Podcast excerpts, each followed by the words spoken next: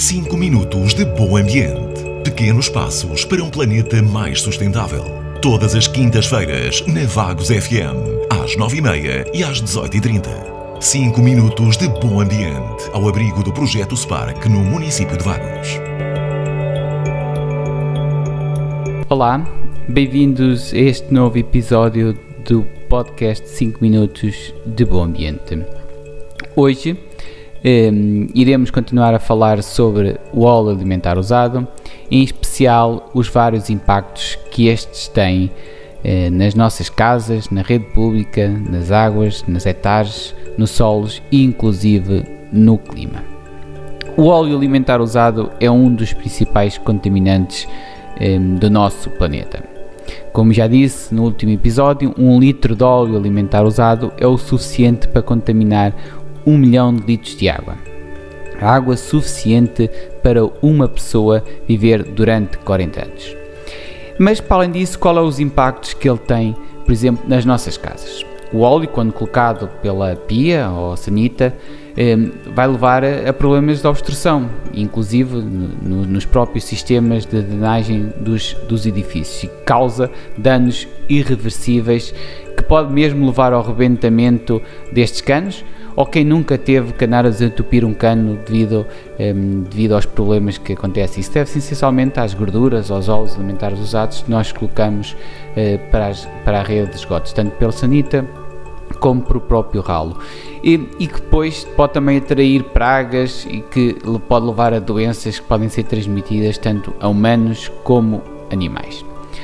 Por outro lado, e quando colocado nas nossas casas e de seguida vai para o, as tubagens da rede pública, pode também aqui criar um impacto bastante, bastante grande, mesmo antes de chegar às hectares, que pode levar também ao, ao, ao entupimento destes, próprios, destes próprios canos que levam eh, as águas residuais depois para as hectares, e inclusive nas próprias hectares onde se estima que os custos eh, aumentem em cerca de 45% devido ao óleo alimentar usado que chegam, que as águas que chegam contaminadas com este óleo alimentar usado e deve-se essencialmente a problemas de desempenho, funcionamento, o aumento da carga poluentes e fluentes, o consumo de energia e o número de intervenções, manutenção, limpeza que é necessária eh, para para tratar esta água que vai contaminada com óleo eh, alimentar usado. Isto deve-se essencialmente porque, como sabem também, o óleo não se mistura com, com a água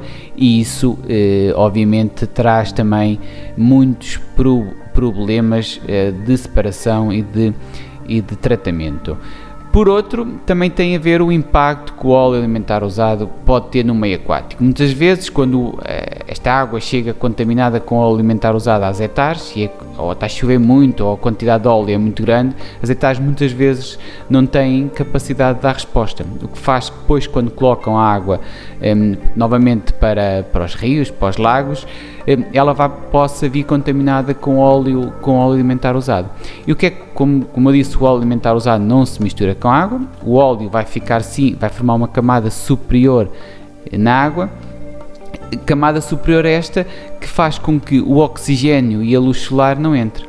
Isto faz com que depois todo, todo, todo o meio, no meio aquático, toda a fauna e a flora que lá existe e que precisa de oxigênio e luz solar não consiga sobreviver devido um, ao impacto que este, óleo, que este óleo tem, pondo também em causa toda a cadeia de valor alimentar, não só dos sistemas aquáticos, como também, pois, indiretamente chegar, eh, chegar a, a, até nós, inclusive do fitoplancton, é uma palavra um bocadinho difícil de dizer, que produz, que pode ficar em causa e que ele é responsável pela produção de mais de 90%, 98% do oxigênio da atmosfera terrestre.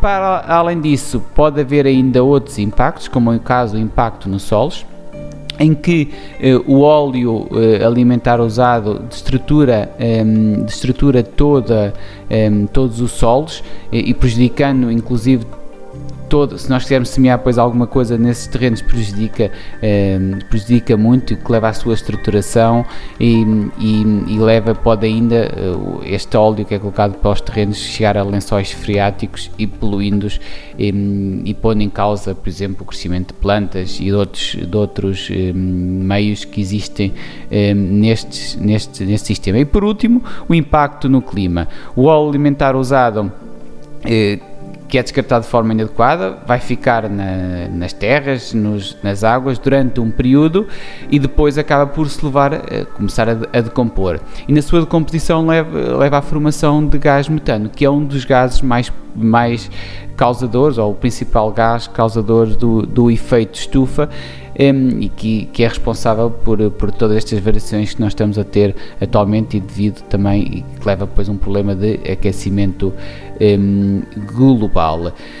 Por isso, eh, dado estes problemas todos que eu já vos aqui, já vos aqui, já vos aqui falei, mas há, há razão para ainda continuarmos a colocar o óleo alimentar usado de forma inadequada para o ralo, para, para o cano, por, pela sanita, eh, para o meio aquático, para, para as terras. Não, não há razão ehm, e por isso atualmente já se podem colocar nos oleões, em, em, especial no município de Vagos, onde existem os oleões colocados no âmbito do Spark Vagos.